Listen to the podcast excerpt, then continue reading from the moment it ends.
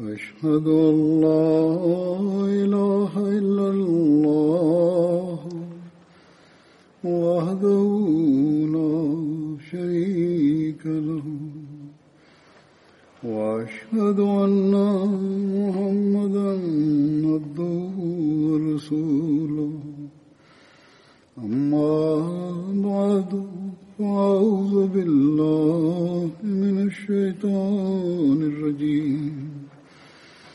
بسم الله الرحمن الرحيم.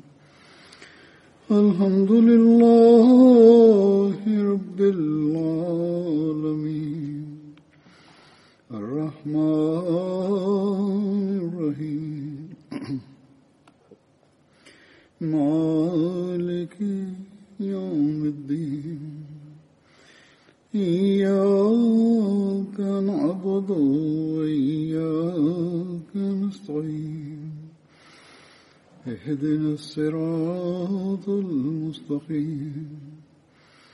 صراط الذين أنعمت عليهم. غير المغضوب عليهم ولا الضالين. Le Messie premier l'Islam a déclaré Je remercie Dieu qui m'a accordé une communauté de personnes sincères et fidèles. Je constate que cette communauté répond promptement et avec enthousiasme à tout appel que je lance. Et les membres de cette communauté tentent de se surpasser les uns les autres en accord aux aptitudes et aux circonstances de chacun. Et je constate aussi qu'ils font montre d'une grande sincérité et d'une grande fidélité.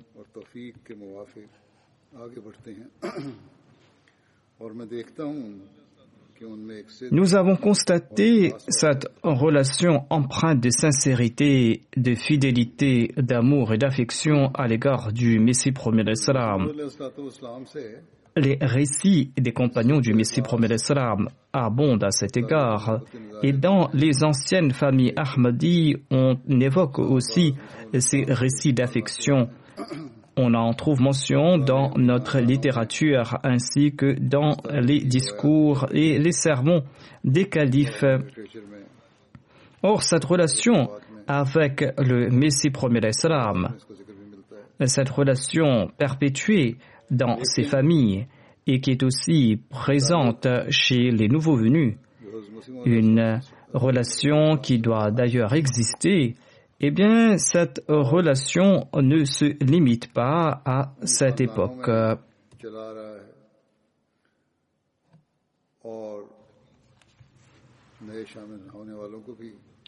En accord aux promesses faites au Messie premier l'Islam, les anneaux de la fin de cette chaîne euh, sont tout aussi solides dans cette relation.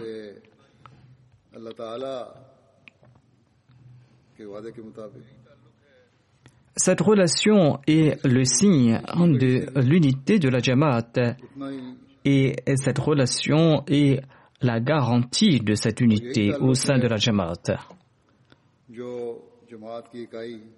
Après avoir reçu la nouvelle de la part de Dieu, le Messie premier Islam a informé sa Jamaat quant à son départ de ce bas monde. Mais il a aussi réconforté sa Jamaat dans la même foulée après avoir été informé par Allah et il a aussi donné la bonne nouvelle de l'établissement du califat au sein de la Jamaat Ahmadiyya. Ainsi, dans son ouvrage Al-Wasiya, le Messie premier l'Islam déclare Ne soyez pas affligés et ne soyez pas non plus tristes de ce que je viens de vous dire. Ne soyez point tristes ni affligés car il est nécessaire que vous assistiez à la deuxième manifestation de la puissance divine. Son avènement vaut mieux pour vous car elle durera perpétuellement et sans interruption jusqu'au jour du jugement dernier. Cependant, elle ne peut pas avoir lieu avant mon départ de ce monde. Et quand je serai parti, Dieu manifestera pour vous cette deuxième manifestation. Cette manifestation sera toujours avec vous. C'est ainsi qu'il me l'avait promis dans le Brahim Ahmadiyya. Cette promesse ne me concerne pas, mais bien vous.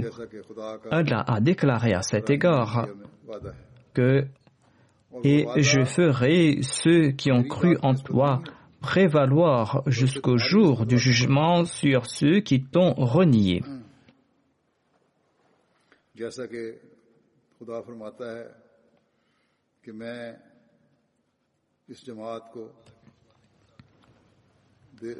En accord à cette promesse divine, le califat a été établi après le décès du Messie premier l'Islam.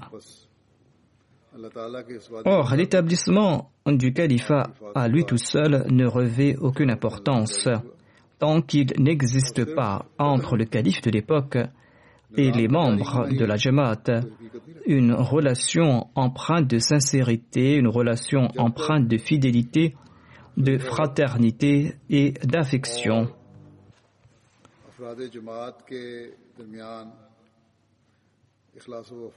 Seul Allah est à même de créer cette relation. Aucun être humain ou aucun effort humain ne pourra faire naître cette relation ou la pérenniser. Cette relation est d'ailleurs la garantie de l'unité et du progrès de la Jamaat.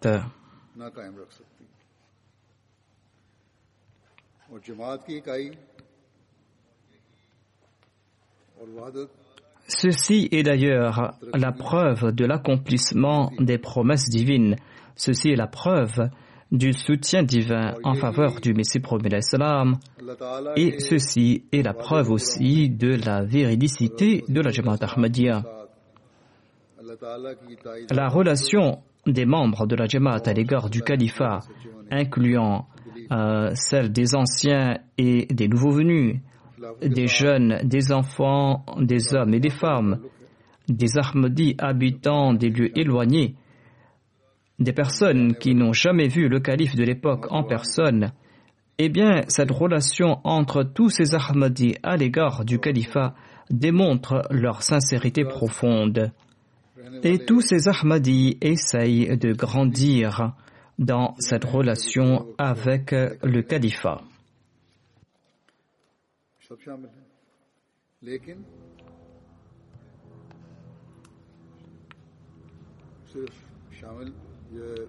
Dès qu'ils reçoivent le message du calife, ils tentent d'appliquer ses instructions.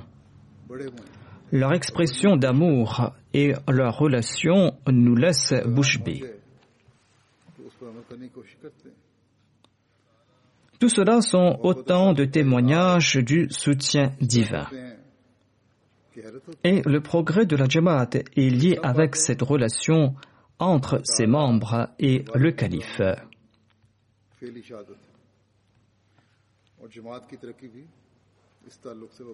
Ceci est donc la preuve du soutien divin. Il ne s'agit pas là de simples paroles. Il existe des milliers, voire des centaines de milliers de récits relatant ces sentiments des membres de la Jamaat.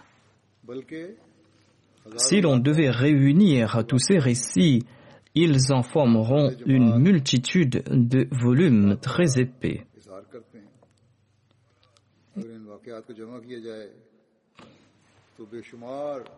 Pour le sermon d'aujourd'hui, j'évoquerai des récits, des sentiments et des ressentis des membres de la Jamaat à l'égard du califat à toute époque. Autant de sentiments qui perdurent jusqu'à présent. Cela a débuté après l'époque du Messie premier l'Islam et perdure jusqu'à présent, soit 112 ans après.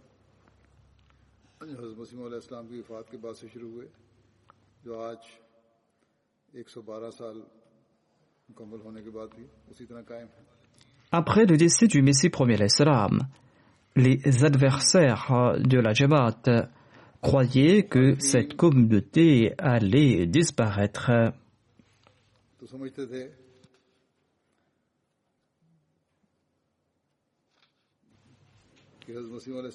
Mais cette relation empreinte d'affection et de fraternité des membres de la Jamaat à l'égard du califat et du Messie premier l'Islam n'a cessé de croître.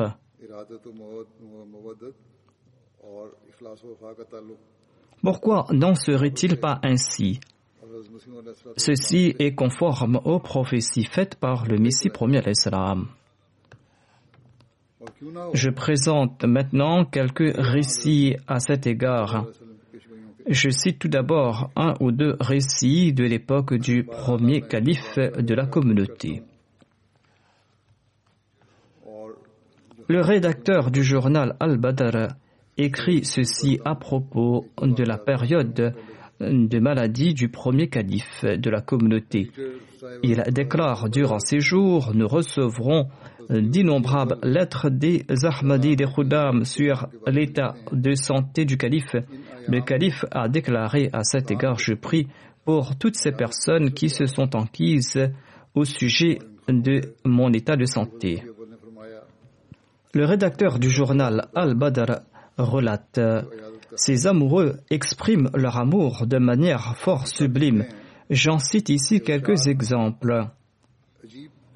Hakim Mohamed Hussein Qureshi écrit ceci. Un jour, j'ai ainsi imploré Dieu.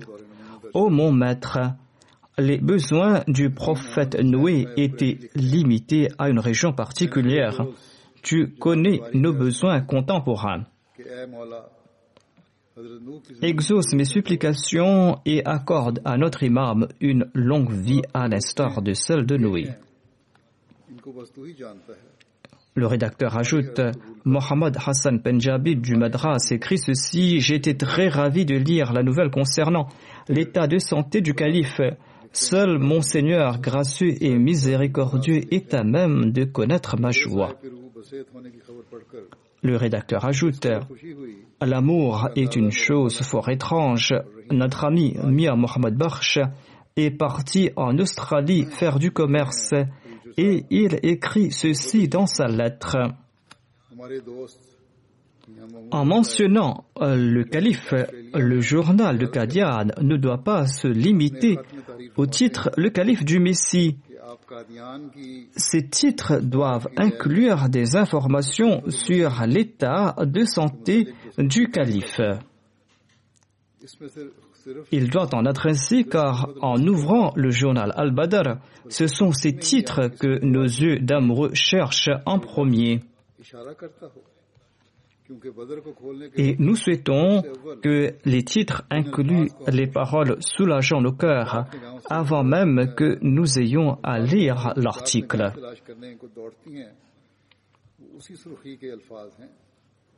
Le rédacteur ajoute Nous honorons cette sincérité de notre cher ami et nous composons des titres en accord à ses souhaits.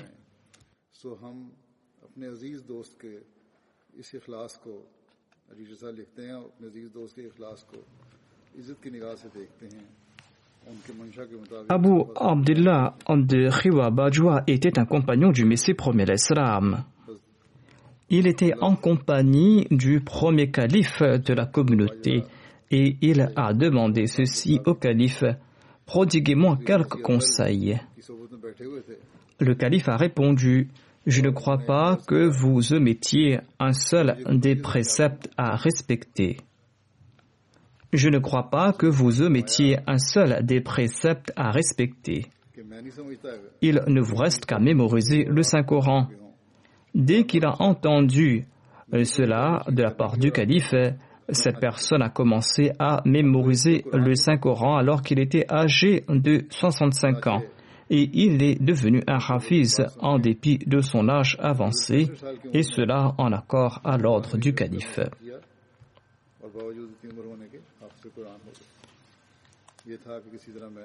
Lorsque la campagne Shuddi visant à convertir les musulmans à l'hindouisme battait son plein à l'époque du deuxième calife, eh bien, le deuxième calife en était fort tourmenté.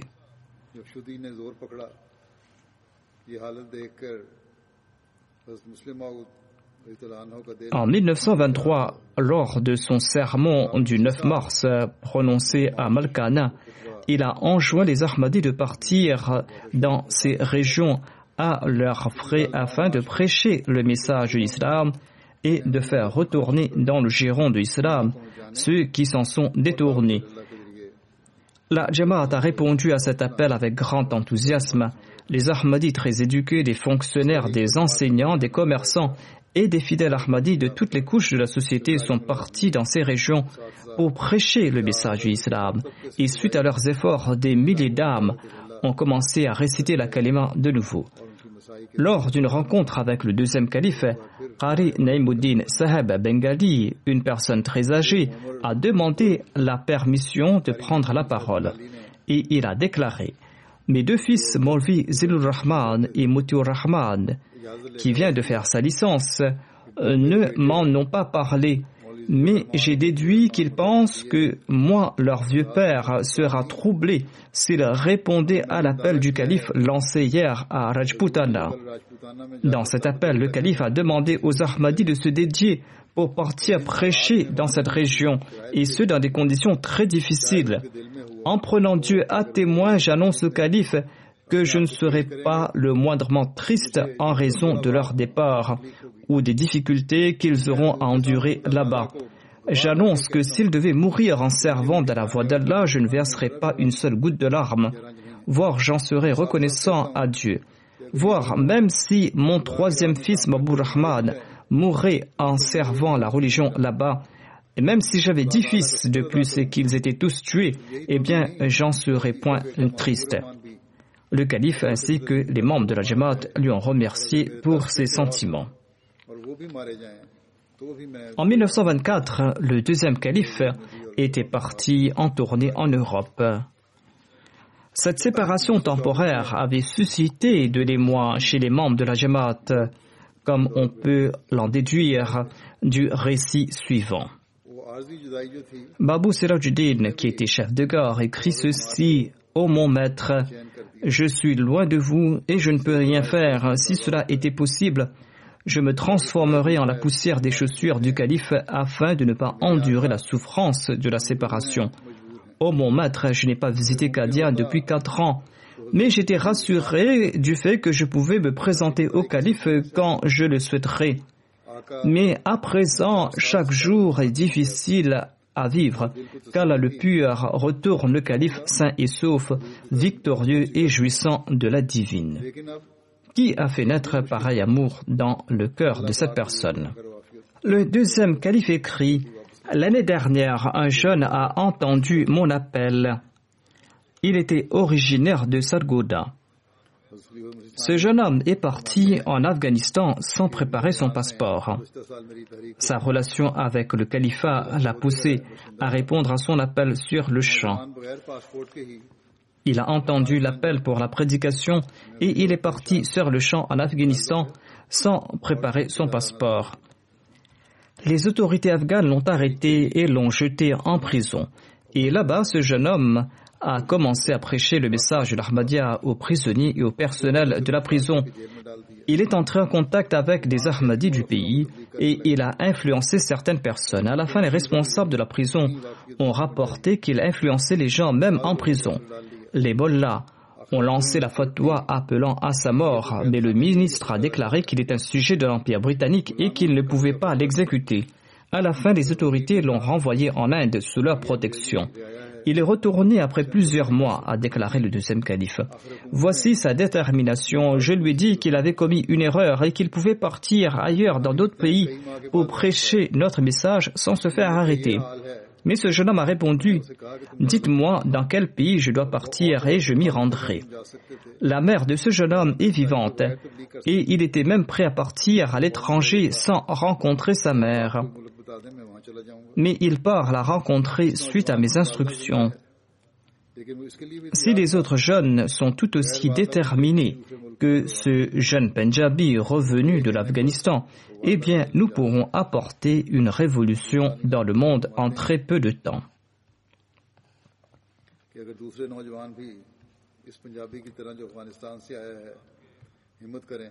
Mohammad Ashawa était un Ahmadi de la Syrie. Il avait accompagné le deuxième calife anhu, au Liban lors de sa tournée dans le Levant.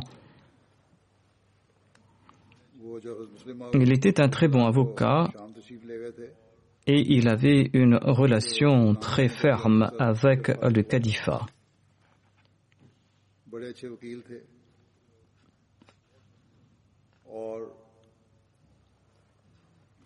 Étant un avocat, il souhaitait que toute déclaration soit étayée par des arguments.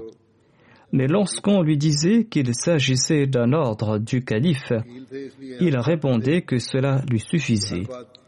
Cette décision du calife était la finale et telle était la relation de ces gens avec le califat. Voici un récit de l'époque du troisième califat.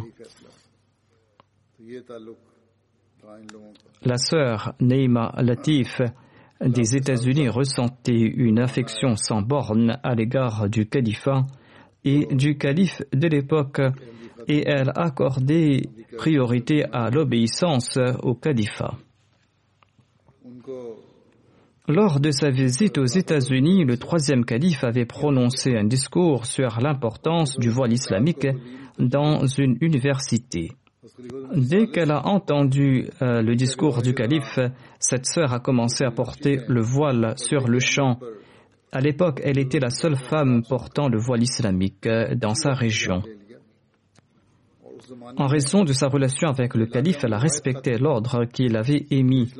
Étant donné qu'elle lui avait prêté allégeance, elle devait aussi obéir cet ordre.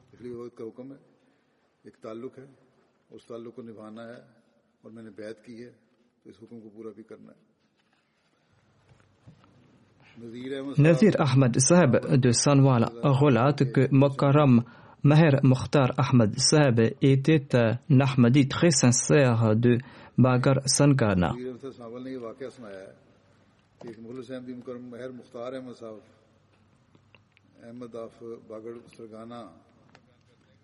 En 1974, les adversaires l'ont âprement persécuté. En raison du fait qu'il était un fervent prédicateur, les membres de sa fatrie lui étaient aussi très hostiles et l'avaient complètement boycotté. Mais cette persécution avait renforcé sa foi davantage et il avait élargi le cercle de ses amis les opposants ont ravivé leur campagne et leurs actions ont pris de l'ampleur.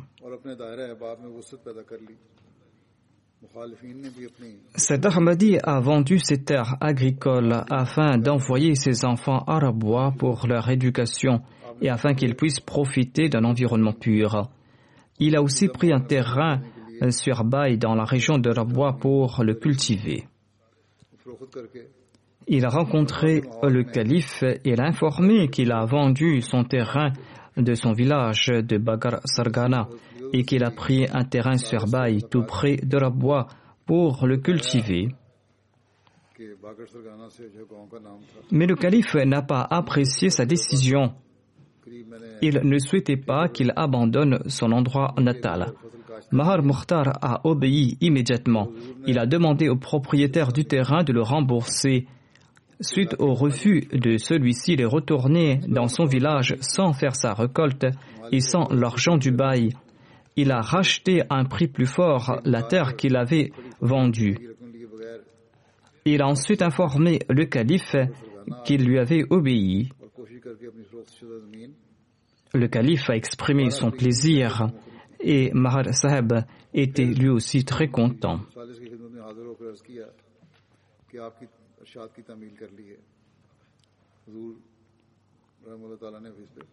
Dans un de ses sermons, le troisième calife a déclaré J'étais parti en tournée en Afrique dans les années 70. Un de nos missionnaires avait organisé un programme qui m'a fort incommodé. Nous avions parcouru la distance de 160 km pour atteindre un lieu où je n'ai pas pu serrer la main aux Ahmadis. Le calife n'était pas incommodé parce qu'il a dû parcourir une distance de 160 km, mais parce que le programme était si court qu'il n'a pas pu rencontrer serrer la main aux Ahmadis de là-bas. le calife devait prononcer là-bas un discours où étaient aussi présents des chrétiens venus de l'étranger. Le calife a déclaré J'ai prononcé ce discours. Il y a eu une session de questions et de réponses. Quand beaucoup de temps s'est écoulé, notre missionnaire a annoncé que les gens ne pourront pas serrer la main au calife. César m'a dit Voyez le calife pour la toute première fois. C'était la toute première fois que le calife était venu les rencontrer et ils ignoraient quand ils auront l'occasion de le revoir. En dépit de cette annonce, ils se sont mis debout pour rencontrer le calife. Le calife déclare Les Ahmadis locaux ont repoussé si loin le secrétaire privé et mes autres compagnons qu'on ne savait plus où ils étaient partis et les Ahmadis ont commencé à me serrer la main. Mais ce n'étaient pas des poignées de main ordinaires. Chacun m'attrapait la main et ne la laissait pas partir. Il me dévisageait et n'abandonnait pas ma main. Et le suivant attendait et ensuite il perdait patience. Plus d'une vingtaine de fois, la personne suivante attrapait d'une main le bras du premier et d'une autre main mon bras et il nous séparait de force afin qu'il puisse me serrer la main. Mais lorsqu'il me serrait la main, il ne m'abandonnait pas et la personne suivante devait répéter le même geste. En tout cas, nous sommes sortis de là-bas au prix de grandes difficultés. En s'adressant au non-Ahmadi, le troisième calife déclare Les membres de la communauté connaissent la relation entre eux et le califat. Mais je souhaite informer les autres que je ne suis pas sous au point de croire que cet amour est né dans le cœur de ces personnes habitant à 6 ou 9 000 kilomètres d'ici en raison de mes qualités personnelles. Ces gens ne m'avaient jamais vu. Ils avaient tout simplement entendu parler de moi et ils se bousculaient afin de pouvoir me serrer la main. C'est bien Dieu qui a engendré cet amour dans leur cœur. Ensuite est venue la période du quatrième calife. Le quatrième calife déclare les changements extraordinaires constatés en Afrique sont le résultat des sacrifices des anciens wakifines. Ces changements sont si extraordinaires que les Jamaat de là-bas ne pouvaient même pas l'imaginer. Certains Ahmadis d'expérience et qui sont influents au sein de leur gouvernement m'ont informé qu'ils ignoraient que leurs compatriotes avaient atteint ce seuil dans leur amour à l'égard de l'Ahmadiyya et leur soutien en faveur de l'Ahmadiyya. Ils étaient d'autant plus prêts à transmettre le message de l'Ahmadiyya aux autres. Le quatrième calife déclare Je citerai une personne sans évoquer son nom ni son pays, et il m'a dit je ne comprends pas ce qui se passe. J'ignorais que mes compatriotes serviraient ainsi un calife de la Jamaat Ahmadiyya et qu'ils feront montre d'un tel amour à son égard. Cet Ahmadi a déclaré J'ai vu le traitement réservé aux chefs d'État d'ici. Mais ceci est d'un ordre mondain. Jamais je n'ai vu un pareil traitement réservé à l'endroit d'un autre. Et ceci n'est pas le fruit des efforts de notre Jamaat. Tout cela se fait de l'invisible et cela de manière extraordinaire. Ainsi, c'est Dieu lui-même qui engendre ces résultats. Le quatrième calife a évoqué certains mots qui avaient commencé à sévir au Pakistan à une époque. Il déclare On utilisait à mauvais escient des cassettes vidéo au Pakistan. Le quatrième calife a déclaré dans un sermon J'avais annoncé que certaines mauvaises habitudes commencent à s'ancrer et cela va détruire la moralité de la nation, cela va détruire la paix du foyer et la confiance et la relation entre époux.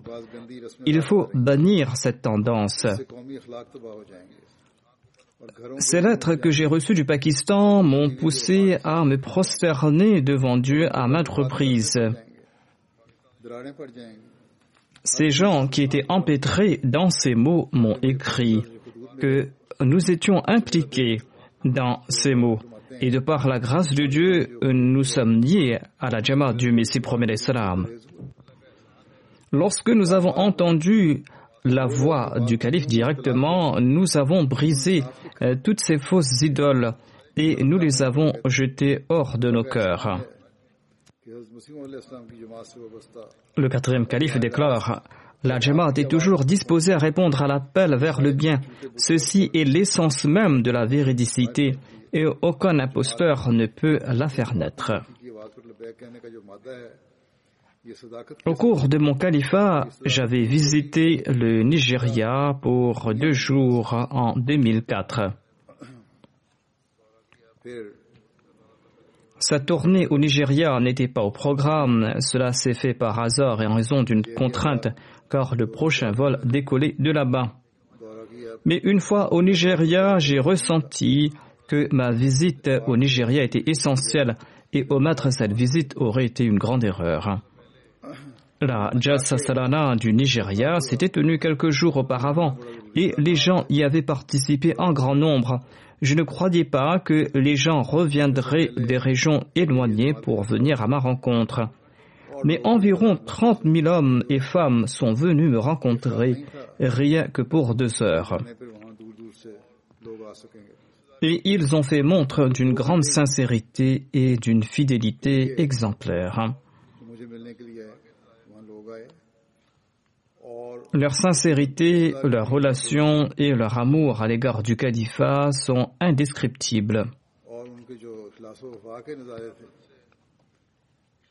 Ces personnes n'avaient jamais vu le calife en personne. Et quand ils ont vu le calife, ils ont fait montre d'un amour qui nous laisse bouche bée. Au moment du retour, lors des prières, les émotions et les pleurs de certaines femmes et d'autres nous laissaient bouche bée. Seul Allah est à même de créer cet amour. Cet amour est d'ailleurs uniquement pour la cause d'Allah.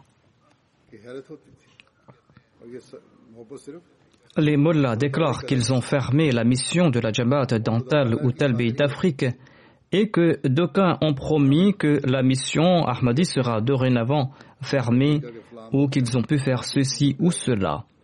Ces mots-là font des déclarations grandiloquentes. Mais demandez-leur d'où viennent cette sincérité et cette fidélité exprimée par les gens, d'où viennent ces visages que montre la MTA au monde entier, et d'où viennent ces visages que nous avons vus de nos propres yeux? Est-ce le résultat d'avoir fermé nos missions là-bas Ils peuvent continuer à faire leurs déclarations. Or, ces faits renforcent notre foi, ces faits sont en train d'accroître notre foi. En 2008, j'avais visité le Ghana. La Jamaat du Ghana avait acheté un vaste terrain d'une superficie de 500 acres. La Jalsa Salana a été organisée sur ce terrain et les membres de la Jamaat, les hommes et les femmes, étaient déjà sur place avant mon arrivée. Il y avait auparavant sur ce terrain un élevage de volailles.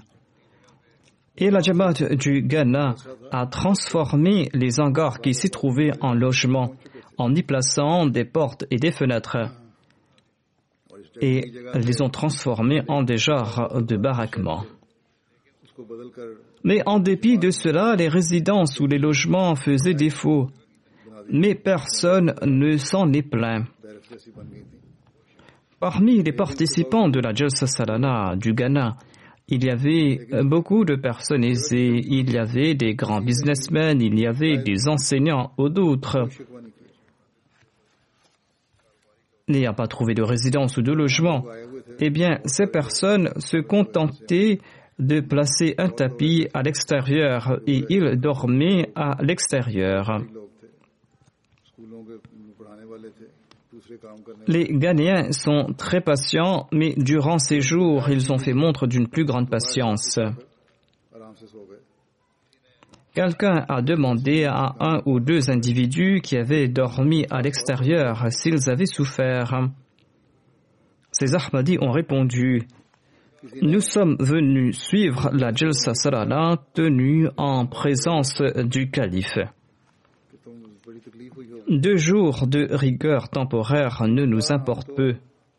Nous sommes très contents du fait qu'Allah nous a permis de participer à cette Jalsa.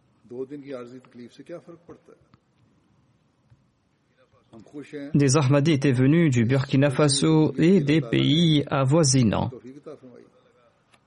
La délégation du Burkina Faso était très importante et j'ai su que beaucoup parmi eux n'avaient pas eu de quoi à manger. Ils étaient environ 3000. Il s'agissait de la plus grande délégation de l'extérieur du Ghana. 300 gendarmes étaient venus à bicyclette en parcourant une distance de 1600 km. J'ai demandé aux missionnaires de là-bas de leur présenter mes excuses en raison du fait qu'ils ont été privés de nourriture et je leur ai recommandé d'être attentifs quant à leurs besoins. Quand on leur a transmis ce message d'excuses, ils ont répondu Nous avons atteint l'objectif pour lequel nous sommes venus ici. La nourriture, nous en mangeons tous les jours. Étant démunis, ils ne consomment d'ailleurs pas de grands mets. Ce repas spirituel que nous consommons aujourd'hui n'est pas disponible tous les jours. La Jama du Burkina Faso n'est pas très ancienne. Quand j'étais parti là-bas en tournée, elle avait entre 10 ou 15 ans. À présent, elle a peut-être une trentaine d'années. Mais ses membres ne cessent de progresser dans leur sincérité et dans leur amour. La pauvreté était telle que certains n'avaient qu'un seul rechange de vêtements qu'ils portaient sur eux. Ils ont passé les 4-5 jours ou toute la semaine avec ces vêtements ils ont voyagé avec ces mêmes vêtements. Ils avaient économisé sous après sous afin de faire ce voyage pour participer coûte que coûte à la Jalsa du centenaire du califat en présence du calife. Qui d'autre, hormis Dieu, peut faire naître pareil amour dans les cœurs? L'on peut déduire la sincérité des Khoudan qui étaient venus à bicyclette du fait qu'ils avaient voyagé pendant sept jours en faisant des pauses pour arriver jusqu'au Ghana. Parmi ces cyclistes, il y avait des gens de 50 ans, de 60 ans et deux enfants de 13 ou 14 ans.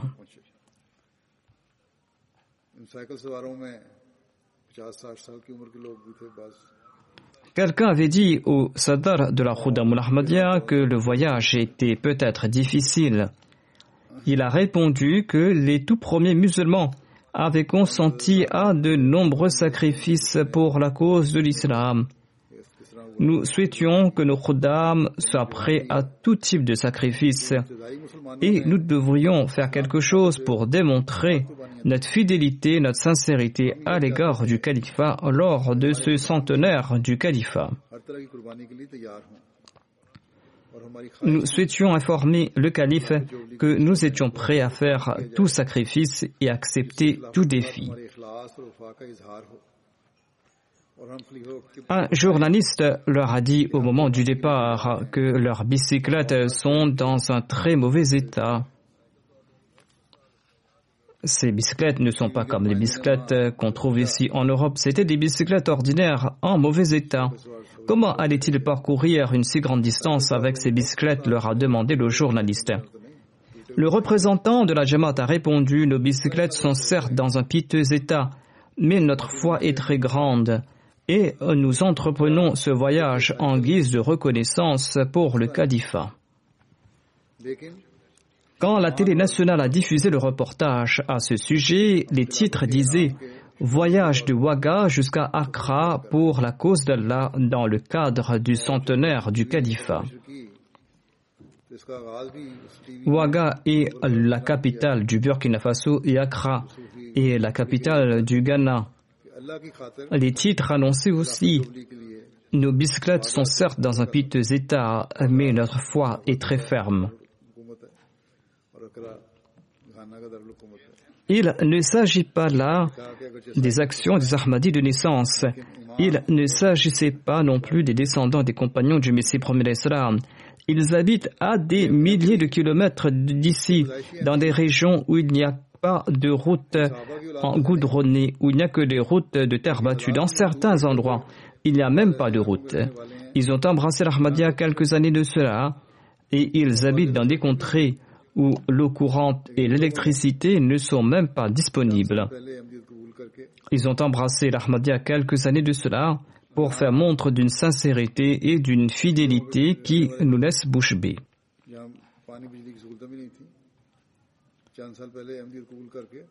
Dans certains endroits, la pauvreté les a complètement écrasés.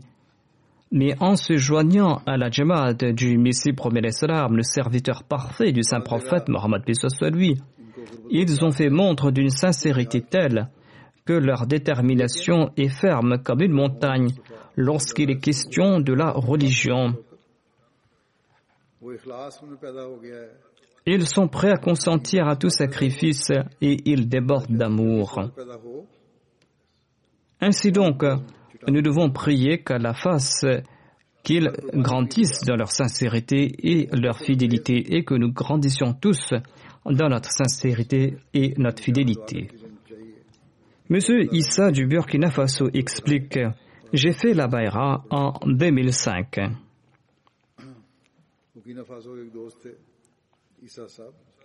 On l'a interviewé trois ans après. Il ajoute J'ai compris qui je suis à présent et à quel point je suis chanceux. Et j'ai compris ce que j'ai trouvé. Je ne peux pas décrire ma joie parce que j'ai vu le calife et je l'ai rencontré. Les larmes de certains prouvaient leur amour à l'égard du califat. Telle est la sincérité et la fidélité euh, de ces Jamaat nouvellement formés. L'année dernière, un fauteur de troubles a profité d'un malentendu pour semer des troubles. Certains membres sincères, dont une majorité de jeunes, ont été influencés par ce fauteur de troubles et ils ont eu un comportement des plus étranges. Ils se disaient Ahmadi, mais s'étaient séparés de la Nizam. Je leur ai envoyé, moi, Saheb, un missionnaire africain du Mali. Là-bas, il a tenté de les convaincre en leur disant ceci. Vous dites d'une part que vous êtes attachés au califat, mais d'autre part, vous vous éloignez de la Nizam. Ce comportement n'est pas louable. La majorité d'entre eux ont commencé à écrire des lettres demandant pardon. Ils disaient qu'ils ont été influencés en raison d'un malentendu et d'un manque de tarbiya et qu'ils étaient entièrement fidèles à l'égard du califat. Nous ne pouvons pas imaginer un seul instant être loin du califat, ont-ils déclaré. Et par la grâce d'Allah, ils ont réintégré la Nizam et Jamaat. Ils avaient trébuché en raison d'un manque de tarbiya. Lorsqu'on leur a conscientisé, ils ont compris tout de suite leur erreur et ils ont fait montre d'une fidélité parfaite à l'égard du califat. Ils disaient, nous nous étions pas séparés du califat lorsque nous nous sommes écartés. Nous nous étions éloignés de certains responsables uniquement. En tout cas, tel est leur niveau de sincérité et de fidélité. Il en était de même de la délégation venue de la Gambie, de la Côte d'Ivoire et d'ailleurs. Chacun d'entre eux était empli de sincérité et de fidélité à sa manière. Pour la Jalsa Salana du Ghana, comme je l'ai relaté dans le passé, la distance entre la Jalsaga et notre résidence était importante. La route était tortueuse et c'est pour cette raison qu'elle faisait un kilomètre de plus. Les femmes et les hommes étaient debout sur la route. Les femmes portaient leurs enfants et les encourageaient à me saluer. Ils exprimaient leur amour. Lors de la jalsa du centenaire du califat, les femmes étaient environ 50 000. Tous exprimaient leur sincérité et leur fidélité à l'égard du califat. Et on pouvait voir leur amour de leurs yeux, de leur comportement, de la physionomie de leur visage. Toutes ces personnes savaient protéger leur sola. Ils étaient très réguliers dans leur sola et dans leur prière de Tarajud.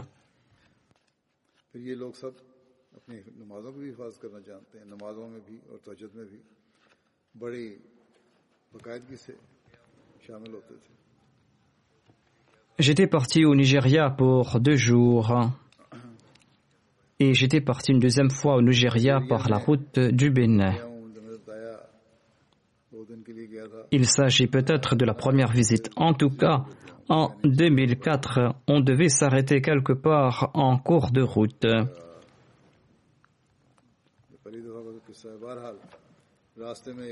Cette visite n'était pas au programme, mais ils m'ont demandé de visiter une mosquée nouvellement construite. Les Ahmadis étaient présents là-bas. Tous les hommes et les enfants souhaitaient me serrer la main.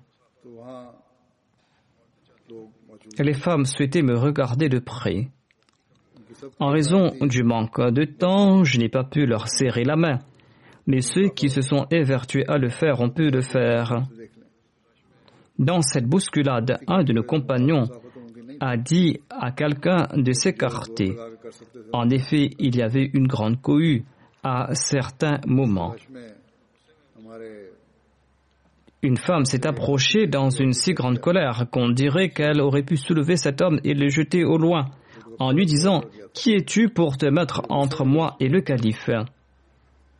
Tel était leur sentiment je leur ai demandé de s'asseoir tranquillement. C'est là que ces centaines d'Ahmadis se sont assis silencieusement. Telle était donc leur relation avec le califat. On croit que les États-Unis regorgent uniquement de gens empêtrés dans le matérialisme, des gens qui n'ont aucune relation avec la religion. Le troisième calife avait relaté qu'il avait reçu une lettre de menace. Ce danger étant plausible, lorsque l'affaire a été sue, deux Ahmadis experts en sécurité étaient arrivés sur les lieux et ils avaient assuré la sécurité durant toute la nuit. En tout cas, les Ahmadis des États-Unis sont aussi très sincères. À chaque fois lors de mes tournées, ils ont fait montre d'une sincérité et d'une grande fidélité. Des délégations des États-Unis viennent ici au Royaume-Uni et ils font montre des mêmes sentiments à l'égard du califat. Leurs actions nient la supposition qu'ils sont empêtrés corps et âme dans le matérialisme.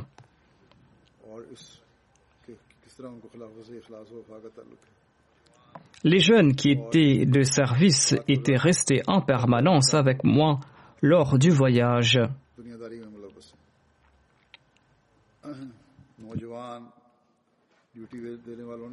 Certains d'entre eux avaient mis en jeu leur business et leur emploi. Il y avait aussi ceux qui affirmaient qu'ils venaient d'être embauchés et que leur employeur ne leur offrait pas de congé. Ils ont tout simplement démissionné afin de participer à la Jalsa Salana. Les Khuddam du Canada font montre du même comportement, ainsi que les jeunes, les enfants et les femmes. Partout dans le monde, aux États-Unis, au Canada ou en Europe, les Ahmadis expriment la même sincérité, la même fidélité. Cette sincérité et cette fidélité ne sont pas les fruits des efforts humains.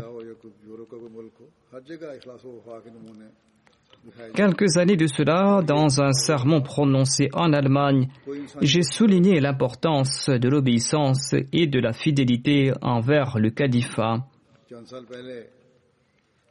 Ce sermon ne concernait pas uniquement les Ahmadis de l'Allemagne, mais les Ahmadis du monde entier. Cependant, en raison de la situation de là-bas, j'avais cité quelques exemples de l'Allemagne. Les Ahmadis du monde entier ont réagi immédiatement et ils ont exprimé leur obéissance indéfectible et leur fidélité entière à l'égard du califat. Les Ahmadis en Allemagne ont exprimé ces mêmes sentiments. Certains ont déclaré qu'en Allemagne, certains responsables présentent leur propre interprétation des instructions reçues de la part du calife. Et ils ont assuré qu'il n'en sera plus ainsi à l'avenir, Inshallah. Qu'Allah fasse qu'il en soit ainsi là-bas et dans le monde entier. Qasim Sahab de la Jordanie relate ceci la plus grande et la plus belle preuve de la véridicité du Messie premier salam et que Dieu a fait naître dans mon cœur l'amour et l'obéissance à l'égard du califat. Quelques années de cela, quand j'ai décidé de prêter le serment d'allégeance, je me suis demandé si la Jamaat est toujours sur la voie de la vérité et si elle continue à suivre les objectifs du Messie premier l'Islam ou pas. À l'époque, je n'avais aucune connaissance à propos du califat. Dans un rêve, Allah m'a montré que le calife du Messie était en train de répandre la paix et qu'il jugeait les différents de ceux qui étaient en conflit. J'ai placé ma main sur celui du calife, dit-il, et j'ai embrassé votre anneau. J'ai ressenti votre compassion et votre grâce. Un amour sans pareil pour vous est né dans mon cœur et elle ne cesse de croître de jour en jour. Je souhaite renouveler ma baïra et je me détourne de toute personne qui s'est écartée de votre obéissance. En Bulgarie, nos adversaires ont remué ciel et terre contre la Jamaat. Après une longue période, la Jamaat a été enregistrée de nouveau. Son enregistrement avait été annulé à une époque. Le mufti de la Bulgarie avait tenté d'appâter certains Ahmadis afin qu'ils abandonnent la Jamaat. Mais par la grâce d'Allah, tous ces Ahmadis étaient fermes dans leur foi. Au contraire, ils ont fait montre d'une sincérité des plus grandes. Ils sont en train de prouver leur fidélité à l'égard du califat. Trois personnes sont parties rencontrer une femme et ils lui ont promis de lui venir en aide si elle abandonne la Jamaat. Cette brave femme a répondu avec véhémence L'Ahmadiyya est vrai et je viens de rencontrer mon calife.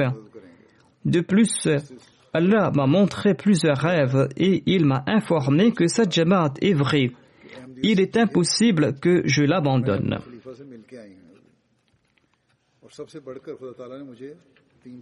Le missionnaire en charge actuel de la Jamaat euh, du Bénin relate ceci.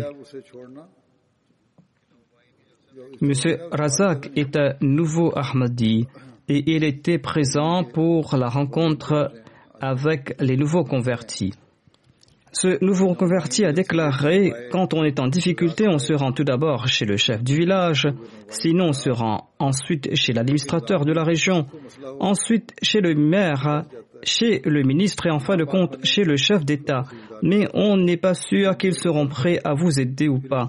Mais le système de la Jamaat Ahmadiyya est tout autre. La Jamaat Ahmadiyya dispose d'un calife qui comprend le langage de tout le monde et qui accorde ses faveurs aux gens de toute origine et de toute ethnie. C'est suite aux bénédictions du califat que nous avons commencé à lire le Saint-Coran et nous avons connu l'islam que le saint prophète Mohammed lui avait apporté.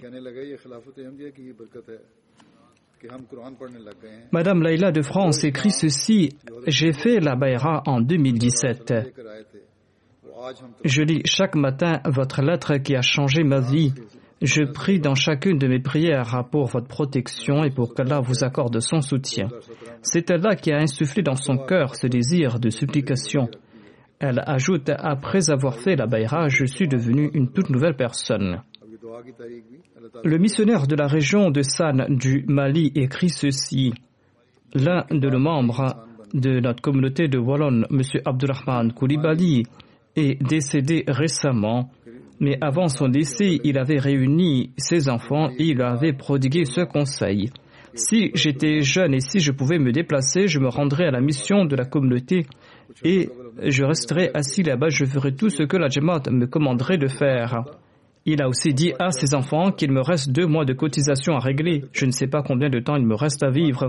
Régler ces cotisations afin que je puisse quitter ce monde sans dette.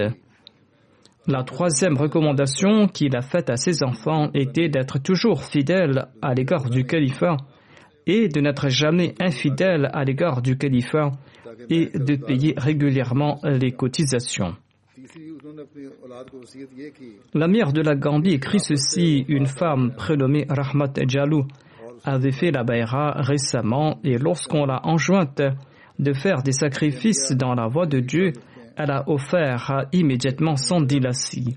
Elle possédait une toute petite épicerie et elle cotise au-delà euh, de ses capacités et elle a ajouté Je ne désire que l'amour d'Allah et du calife.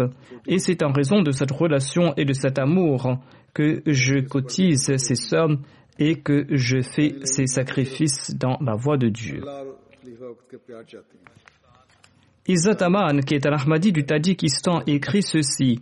Lorsque ma mère était âgée de 72 ans, elle était tombée gravement malade. Elle était déjà malade depuis plusieurs années en raison de problèmes cardiaques et en raison du stress.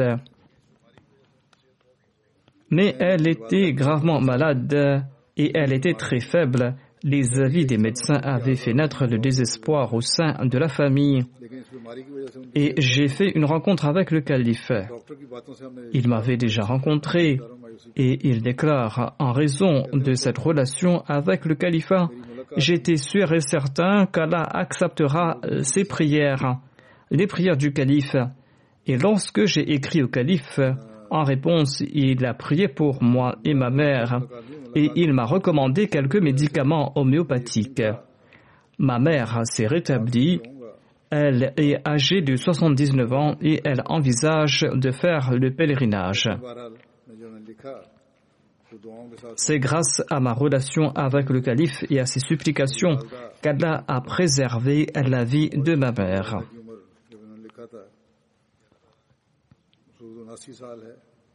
Allah montre de tels résultats afin de faire naître la foi et afin de démontrer que le Messie premier d'Islam a été envoyé par Dieu et qu'il est véridique.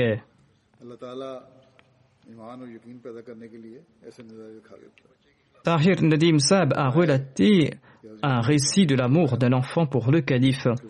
Il écrit Lorsque je m'étais rendu en Turquie, j'ai eu l'opportunité d'être invité par un Ahmadi. Nous étions assis lorsque son fils âgé de 3 ou 4 ans est venu, il m'a salué et il m'a soufflé dans l'oreille. Je veux envoyer une lettre au calife. Pouvez-vous euh, lui transmettre cette lettre? J'ai répondu Oui, bien sûr, pourquoi pas. L'enfant a pris une feuille et il a griffonné deux lignes dans tous les sens et m'a apporté cela. Je lui ai demandé Qu'est-ce que tu as écrit là? Il m'a répondu J'ai écrit Huzur, je vous aime. Il ajoute J'ai apporté cette lettre au calife. J'ai répondu à cette lettre et la réponse a été envoyée. Lorsque l'enfant a reçu la réponse selon son père, l'enfant ainsi que les autres membres de la famille en étaient très contents.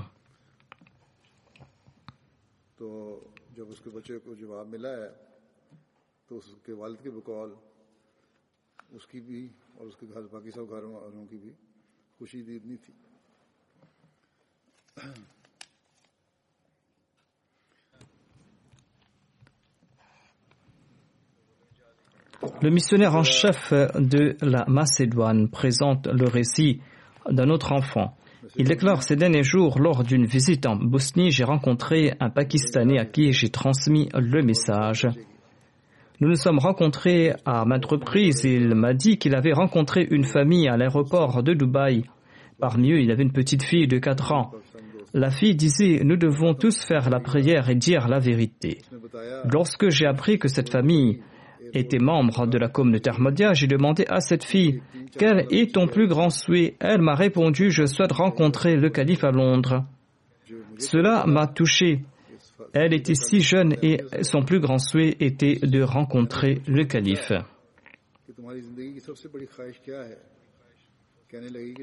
Dans le même registre, j'avais demandé aux enfants de ne pas jouer à un jeu vidéo qui était très répandu ces derniers temps, parce que cela peut développer des addictions.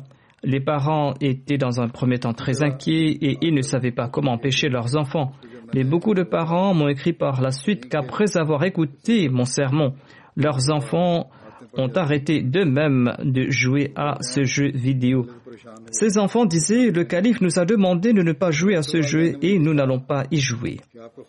Je reçois jusqu'à présent des lettres de ces jeunes qui me demandent s'ils peuvent jouer à tel ou tel jeu pendant telle ou telle durée. Cela montre qu'en raison de la relation avec le calife, ces enfants ne veulent pas trahir cette relation et ils veulent faire ce que le calife leur autorise de faire dans leur intérêt. Le missionnaire du Honduras écrit Un Ahmadi du nom de Parsi Morio faisait face à de nombreuses difficultés. Je lui ai demandé d'écrire une lettre au calife euh, afin que le calife prie pour lui. Il a rapporté qu'après avoir écrit sa lettre, ses difficultés ont commencé à disparaître peu à peu et il a reçu une force de l'invisible et cela a augmenté sa foi et sa confiance dans le califat. Monsieur Afari du Maroc écrit ceci Mon cœur et ma vie sont remplis de grâce et de bénédictions. Je suis reconnaissant envers Dieu de m'avoir guidé. Lorsque je regarde le calife, je perds mes sens et je ressens des sensations étranges. Je me suis jamais assis à côté du calife et je n'ai jamais parlé au calife. Et certainement, cela est le résultat de la force divine et d'un véritable amour. Qu'Allah accorde son aide au calife.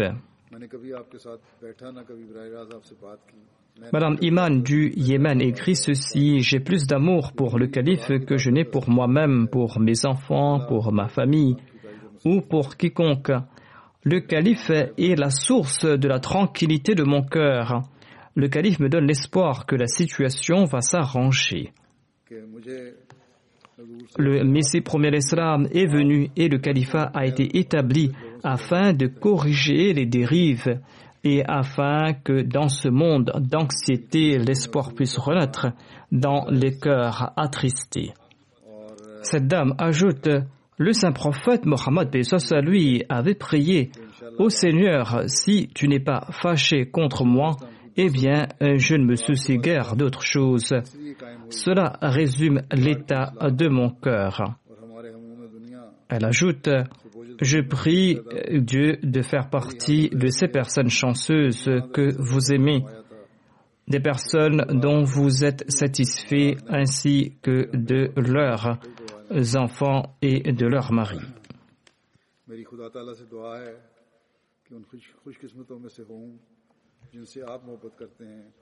Monsieur Taufik de Tunis écrit Je vous aime.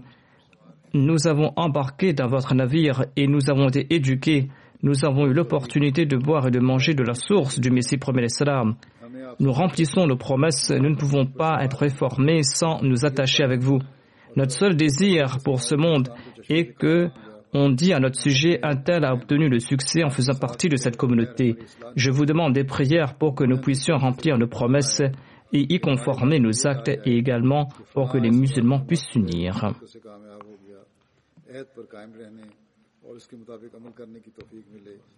Je vous ai présenté quelques récits démontrant que c'est bien Allah l'exalté qui a fait naître ces sentiments de sincérité et de fidélité dans les cœurs et qu'aucune force au monde ne pourra enlever cette sincérité et cette fidélité de ses cœurs. Le Messie premier l'Islam avait déclaré Vous verrez les promesses divines s'accomplir. Qu'Allah permette à la majorité d'entre nous de voir ces promesses s'accomplir.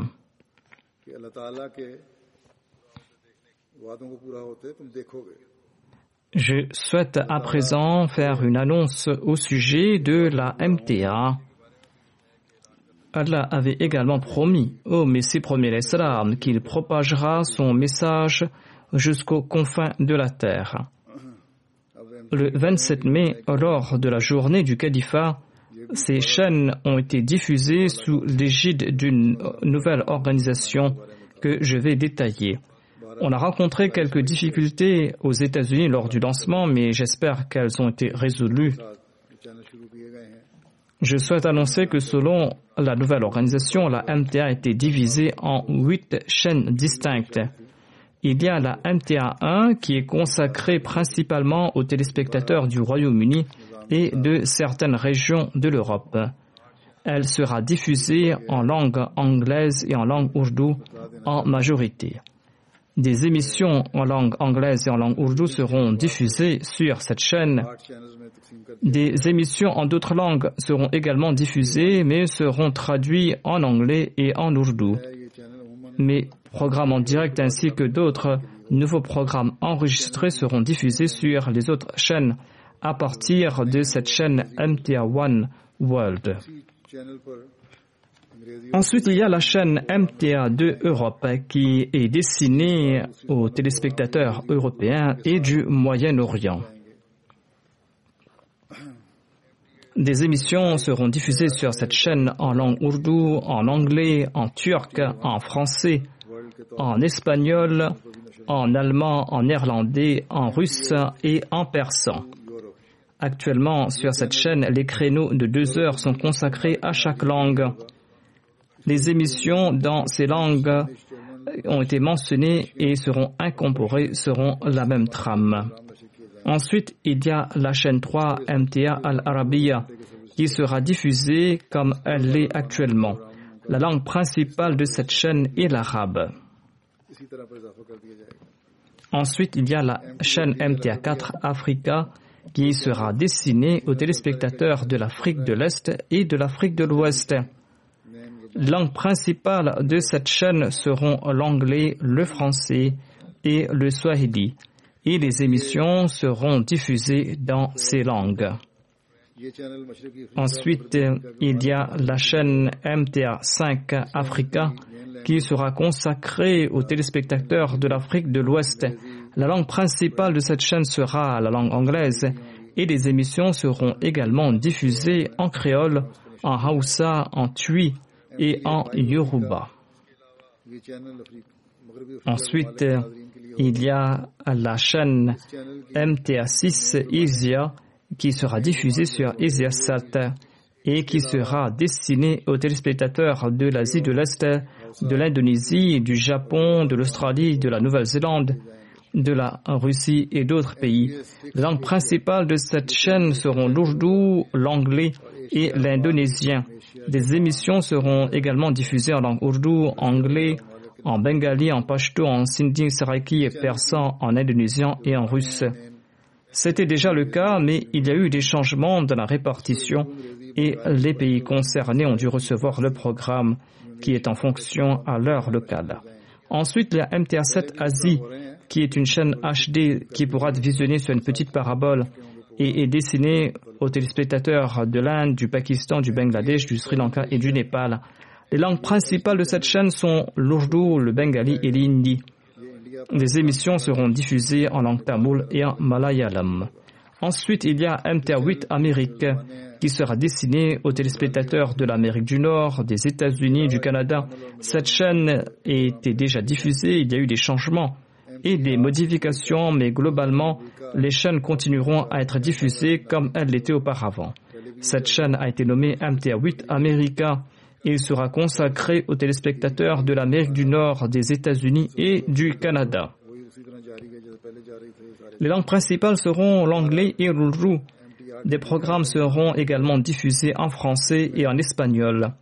Des programmes en direct de la MTA tels que Rahi Huda Al-Hiwal al-Mubashir, Bangla Program, seront diffusés sur toutes les chaînes de la MTA avec leur traduction dans les langues principales de ces chaînes. L'émission allemande de la MTA sera diffusée sur MTA2 Europe. Ensuite, il y a l'émission Horizon d'Islam qui sera diffusée sur MTA1, MTA2 Europe et MTA4 Africa et MTA5 Africa en français. Cette émission sera également traduite dans les langues principales des chaînes. De même, les autres émissions comme Intikhab et Sukhan seront également diffusées sur la MTA1, MTA2 Europe, MTA6 Asie et MTA7 Asie. Il y a eu donc des changements mineurs en fonction des chaînes et parfois dans les paramètres, mais globalement, il n'y aura pas de changement de fréquence. Toutes ces chaînes sont déjà en fonction. On leur a tout simplement donné des noms adéquats.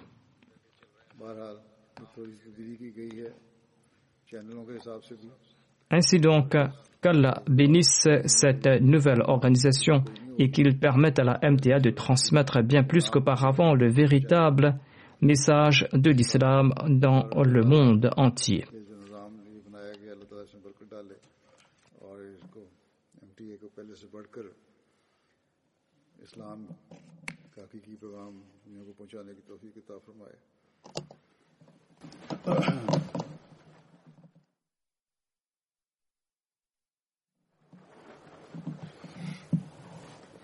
الحمد لله الحمد لله نحمده ونستعينه ونستغفره ونؤمن به ونتوكل عليه. ونعوذ بالله من شرور أنفسنا ومن سيئات أعمالنا. من يهده الله فلا مضل له ومن يضلل فلا هادي له. ونشهد أن لا إله إلا الله ونشهد أن محمدا عبده ورسوله. عباد الله رحمكم الله. إن الله يأمر بالعدل واللسان وإيتاء ذي القربى وينهى عن الفحشاء والمنكر والبغي يعظكم لعلكم تذكرون اذكروا الله يذكركم ودوه يستجب لكم ولذكر الله أكبر